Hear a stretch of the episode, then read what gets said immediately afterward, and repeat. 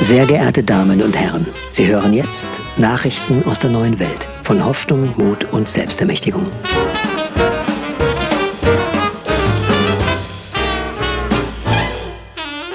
Schindlers Morgenröte. Wir melden, was gut läuft. Auf der Suche nach Alternativen zur neoliberalen Marktwirtschaft kommt man am Thema Geldwährung nicht vorbei. Menschlich Werte schaffen ist inzwischen in Kooperationsgesprächen mit den Entwicklern des Vergütungssystems Gradido. Briane ist sowohl bei Menschlich Wirtschaften als auch im Gradido-Netzwerk aktiv. Also wir wollen eine Wirtschaft aufbauen, wo eine gegenseitige Wertschätzung stattfinden kann.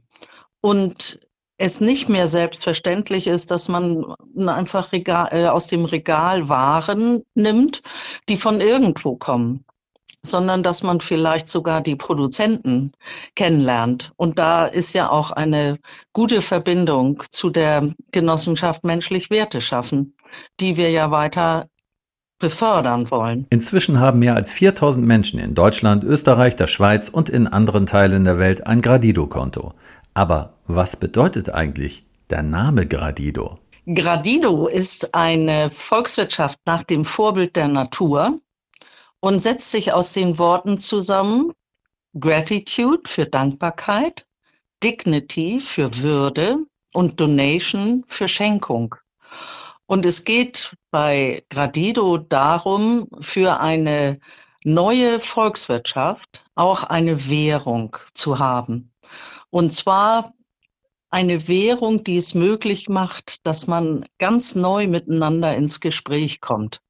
Und Bernd Hückstedt, der das mit seiner Partnerin Margret Bayer zusammen entwickelt hat vor etwa 25 Jahren, der macht sehr viele Podcasts und Videos und so, damit immer mehr Menschen äh, eine Idee davon bekommen, wie sie an der Wirtschaft wieder teilhaben können. Also wie sie vielleicht auch ohne Geld, aber eben auch mit Geld in einen freundschaftlichen Austausch treten können und die Konkurrenz dabei nicht so eine große Rolle spielt. Wie kann man bei Gradido mitmachen und wie kommt man zu Gradidos? Also der Einstieg ist denkbar leicht, denn über die Website gradido.net hat jeder Mensch die Möglichkeit, ein kostenfreies Konto zu eröffnen. Und das ist dann wie bei der Bank, aber du bestimmst darüber, was auf deinem Konto passiert. Und wir haben Abstand genommen von der Schuldgeldschöpfung und haben eine Lebensgeldschöpfung entwickelt, und so bist du in der Lage, wenn du zu Gradido kommst, dass du dein Gradido, deine Menge, deine Währung selber schöpfen kannst. Und das geht im ehrenamtlichen Bereich. Also dass du sagst, ich bin bei der Freiwilligen Feuerwehr tätig oder ich habe jetzt beim Aufbau des Genossenschaftsladens, ähm, ich sag mal, 50 Stunden mitgearbeitet und so. Und das würde ja, weil es ehrenamtlich ist, sonst gar nicht bemerkt werden durch eine Wertschätzung. Und das kannst du aber bei Gradido angeben, sagen, ich habe da 50 Stunden äh, mitgeholfen, und das sind 50 mal 20 Gradido. Wir sagen 20 Gradido pro Stunde. Und dann hast du 1000 Gradido geschöpft. Einfach dadurch, dass du da bist und dass du mitgeholfen hast. Wo kann man denn mit Gradidos einkaufen? Ja, dafür haben wir auch einen Marktplatz eingerichtet und du kannst dann mit deinem Gradido woanders etwas äh, bekommen also da gibt's verschiedene Angebote. Ich persönlich habe dann da auch reingestellt, dass ich ähm, Möbel neu beziehe oder aufpolstere und so weiter, weil das auch eine meiner Fähigkeiten ist. Ich äh, sage dann, was weiß ich, bei mir äh, kostet ein Stuhl beziehen, komplett neu beziehen, äh, so und so viel Euro. Und ich kann aber das auch in Gradido abrechnen. Oder ich kann sagen, ich gebe dir einen Gradido-Rabatt. Also wenn das, äh, ich bin meinetwegen fünf Stunden aktiv für das Beziehen von dem Stuhl und ähm, kann dann sagen, ich möchte dafür 100 Euro, aber wenn du in Gradido bezahlen willst, gebe ich dir auch einen Rabatt. Und dann rechne ich die Euro natürlich auch steuerlich ab, wenn ich die eingenommen habe. Aber die Gradido sind ja dann ein Rabatt, so wie man ihn bei Edeka oder anderen Geschäften bekommt. Und dann äh, zahlt mir der Mensch vielleicht 50 Euro und 50 Gradido. Briane würde große Möglichkeiten in einer Zusammenarbeit mit menschlich Werte schaffen sehen. Menschlich Werte schaffen hat ja auch einen Marktplatz. Und da das zu verknüpfen, würde das Netzwerk einmal vergrößern und würde die Möglichkeiten vergrößern, ähm, was die Dienstleistungen und Produkte angeht, zu vergrößern. Also das wäre schon ein Traum, wenn wir da in eine Zusammenarbeit kommen. Radio Berliner Morgenröte hält euch über die Entwicklung der Zusammenarbeit natürlich auf dem Laufenden. Wenn du mehr über Gradido erfahren willst oder sogar ein kostenloses Konto dort eröffnen möchtest, dann gehe auf die Seite www.gradido.net. Der Verlust von fruchtbaren Böden mit niedrigem Humusgehalt und eine sinkende Nährwertdichte in unseren Nahrungsmitteln wäre eigentlich keine besonders gute Nachricht. Dr. Johannes Eisenbach hat bei seiner jahrelangen landwirtschaftlichen Forschungsarbeit in Griechenland jedoch Möglichkeiten gefunden, den Boden unter unseren Füßen wieder zu reanimieren. Mit biozyklischem Anbau und Kompost. Irgendwann haben wir angefangen, auf diesen Kompost Pflanzen zu setzen. Und irgendwann merkten wir, dass unter diesen Pflanzen gar kein Kompost mehr ist, sondern etwas ganz anderes entstanden ist. Nach circa acht bis zehn Jahren ähm, hat sich dieses ursprüngliche Material des Komposts, diese organische Substanz transformiert in etwas, was wir jetzt durch die Kenntnisse, die wir jetzt erworben haben, biozyklische Humuserde nennen. Und diese biozyklische Humuserde hat so unglaubliche Eigenschaften, die sich auf das Wachstum der Pflanzen bemerkbar machen, die für den Einsatz in der Landwirtschaft enorm wichtig sind, weil es zum Beispiel keine Auswaschungsverluste mehr gibt und weil wir völlig auf Düngen verzichten können, und trotzdem von Jahr zu Jahr eine steigende Fruchtbarkeit feststellen.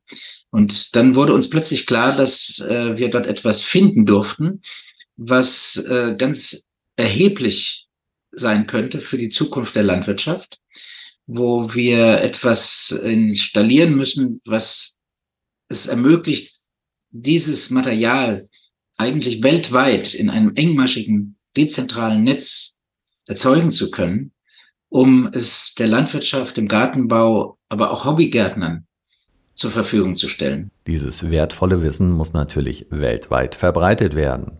Deshalb haben wir die internationale biozyklische Humuserde-Initiative gegründet und im Rahmen derer finden einerseits Seminare statt, äh, sowohl bei uns in Kalamata im Biocyclic Park, aber auch in anderen Ländern. Ich war auch schon in Südamerika und in Deutschland natürlich. Und ähm, äh, Teilnehmer stammten aus allen Kontinenten, auch aus Afrika und aus Island. Äh, also wir haben alle Klimazonen, wo wir das jetzt verbreiten. Da stellt sich die Frage, wie man diese landwirtschaftliche Revolution finanzieren könnte. Und deshalb haben wir einen Fonds gegründet, den Terraplena Fonds, an dem sich jeder beteiligen kann, ob klein, ob groß, ob fern, ob nah. Ob nah. Und äh, dieser Fonds füllt eine Finanzierungslücke, die klafft, wenn man davon spricht, wie Humuserde entsteht. Und äh, das hängt damit zusammen, dass es derzeit keine Kompostanlage gibt, außer unserer und vielleicht noch ein, zwei andere, die ähm, auf ihrem Gelände in der Lage wären, Kompost zu Humuserde zu veredeln.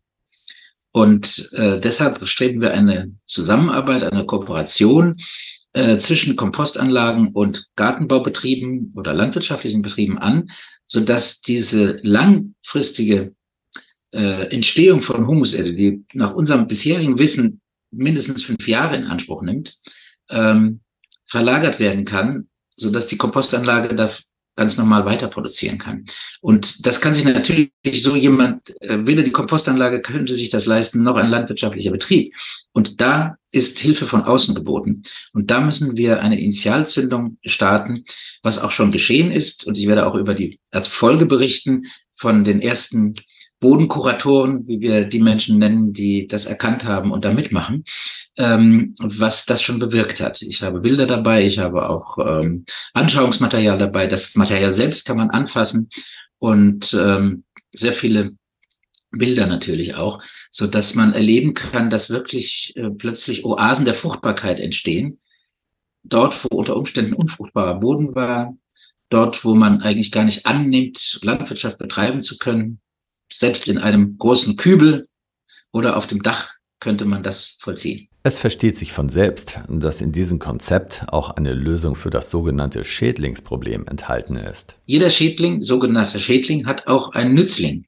Und diese können sich dann viel leichter in den Kulturen etablieren, wenn wir ihnen Vielfalt bieten, die wir in der Landwirtschaft normalerweise ähm, nicht bieten. Also es ist einer der ganz wesentlichen Umdenkprozesse, die erforderlich sind, dass wir die Vorteile der Mischkultur, äh, auch der permanenten Bodenbedeckung äh, viel stärker berücksichtigen als bisher. Und das ist nun Interessanterweise sind das Voraussetzungen, damit es überhaupt zu diesem Phänomen der Humuserdeentstehung kommt. Die Entwicklung von biozyklischer Humuserde bietet auch Antworten auf Versorgungsprobleme, die zukünftig in Städten entstehen können. Gerade die Tatsache, dass man in Städten, auf Dächern oder sonst wo, in Kübeln, mit Hilfe von biozyklischer Humuserde Nahrungsmittel anbauen kann, kann eine Lösung für ganz, ganz viele Menschen sein äh, in sich entwickelnden Ländern, wenn sie einmal entstanden ist kann sie weder abgebaut werden durch Mikroben oder sonst etwas, noch verliert sie an Fruchtbarkeit.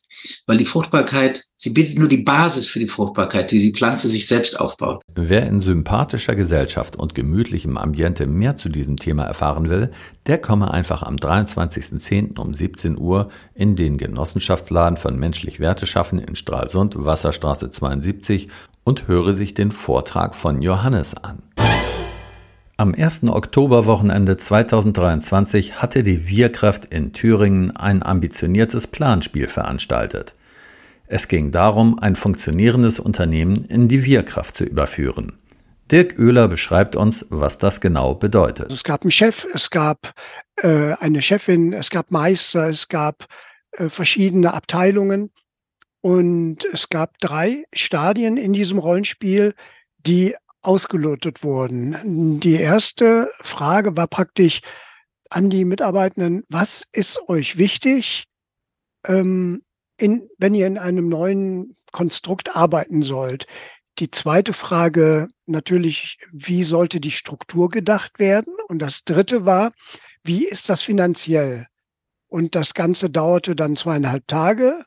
War sehr spannend. Ich habe selber gar nicht mitgespielt. Ich war der Moderator oder ein bisschen Moderation von der Wirkraft. Nicht der Moderator, der das ganze Spiel geleitet hat, sondern ich war einer der beiden Moderatoren, die so ein bisschen geguckt haben, was passiert, wie geht das, was sagen die Leute, Hilfestellung über das System Wirkraft, weil da war, natürlich waren die Leute, hatten da schon mal von gehört und wussten auch so ein bisschen Bescheid, aber so in die Tiefe eben nicht. Da haben wir dann Hilfestellung geleistet. Das war praktisch, was wir an diesen zweieinhalb Tagen gemacht haben. Die 25 Teilnehmer sind deutschlandweit angereist. Sie sind unter anderem durch Sendung von Apolut und von Radio Berliner Morgenröte auf das Projekt aufmerksam geworden. Und es hat super funktioniert. Es war wirklich viel Arbeit. Ähm, wir waren hochkonzentriert die zweieinhalb Tage. Und trotzdem sind alle dabei geblieben. Es ist niemand abgereist und hat gesagt, nee, also das ist mir zu viel oder das ist blöd. Alle haben sich super in ihre Rollen gefunden. Es hat wirklich super funktioniert. Es hat Spaß gemacht. Wir haben ganz neue Kontakte. Auch die untereinander kannten sich ja nicht. Aber nicht nur die Teilnehmer konnten einiges an Wissen und Erfahrungen mit nach Hause nehmen. Auch die Veranstalter haben viel dazugelernt. Für uns das Tolle von der Wehrkraft war, dass wir viel gelernt haben. Ein Punkt ist zum Beispiel, dass wir gemerkt haben, ein Unternehmen zu überführen, was gut funktioniert, was einen Chef hat, der das Unternehmen gut leitet, wo die Mitarbeiter zufrieden sind, das wird enorm schwierig werden.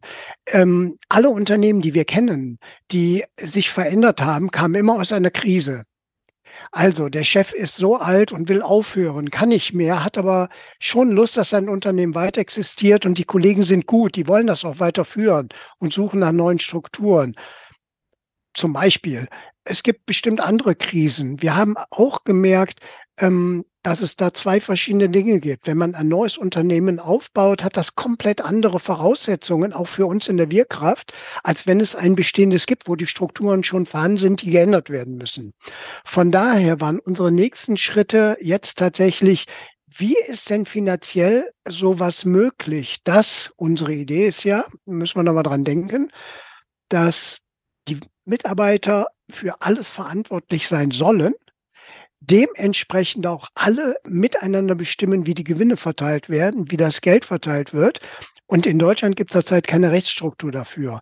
Und deswegen sind wir im Moment dabei, uns um solche Dinge zu kümmern wie Genossenschaften, Vereine und so weiter. Also unser nächster Schritt ist tatsächlich, dies finanzielle mal auf die Reihe zu, äh, zu bekommen.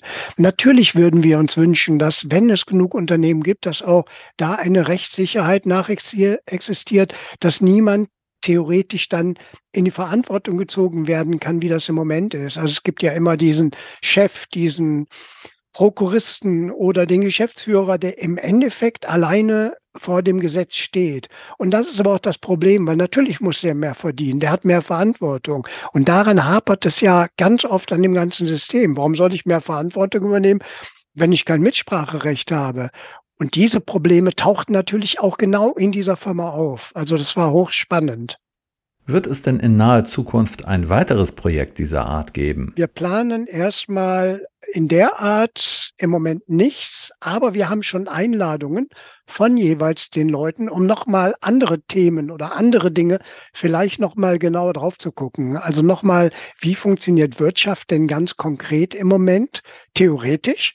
Wie sind da die ähm, Bedingungen des Veränderns? Lauter spannende Themen. Also es wird weitergehen in anderen Formaten. Also wir haben schon zwei Einladungen und die werden wir wohl auch wahrnehmen. Da haben wir uns schon drauf geeinigt. Jetzt nicht direkt, sondern nächstes Jahr dann äh, mal den einen oder anderen Termin. So wird sich das weiterentwickeln. Vor allen Dingen aber wichtig ist dabei, dass wir viel gelernt haben und die nächsten Fragestellungen besser jetzt auch oder konkreter angehen können. Das war ja auch der Sinn des Planspiels, dass wir von der Wirkraft was darüber lernen, wo sind denn die Kanten und Ecken bei der Überführung. Und da haben wir einiges gelernt. Schindlers Morgenröte empfiehlt allen Menschen, die sich für demokratische Betriebe interessieren, auf die Seite www.wirkraft.org zu gehen. Die Leute dort sind einfach genial. Das waren gute Nachrichten von menschlich Wirtschaften die Genossenschaft, die Werteschaft.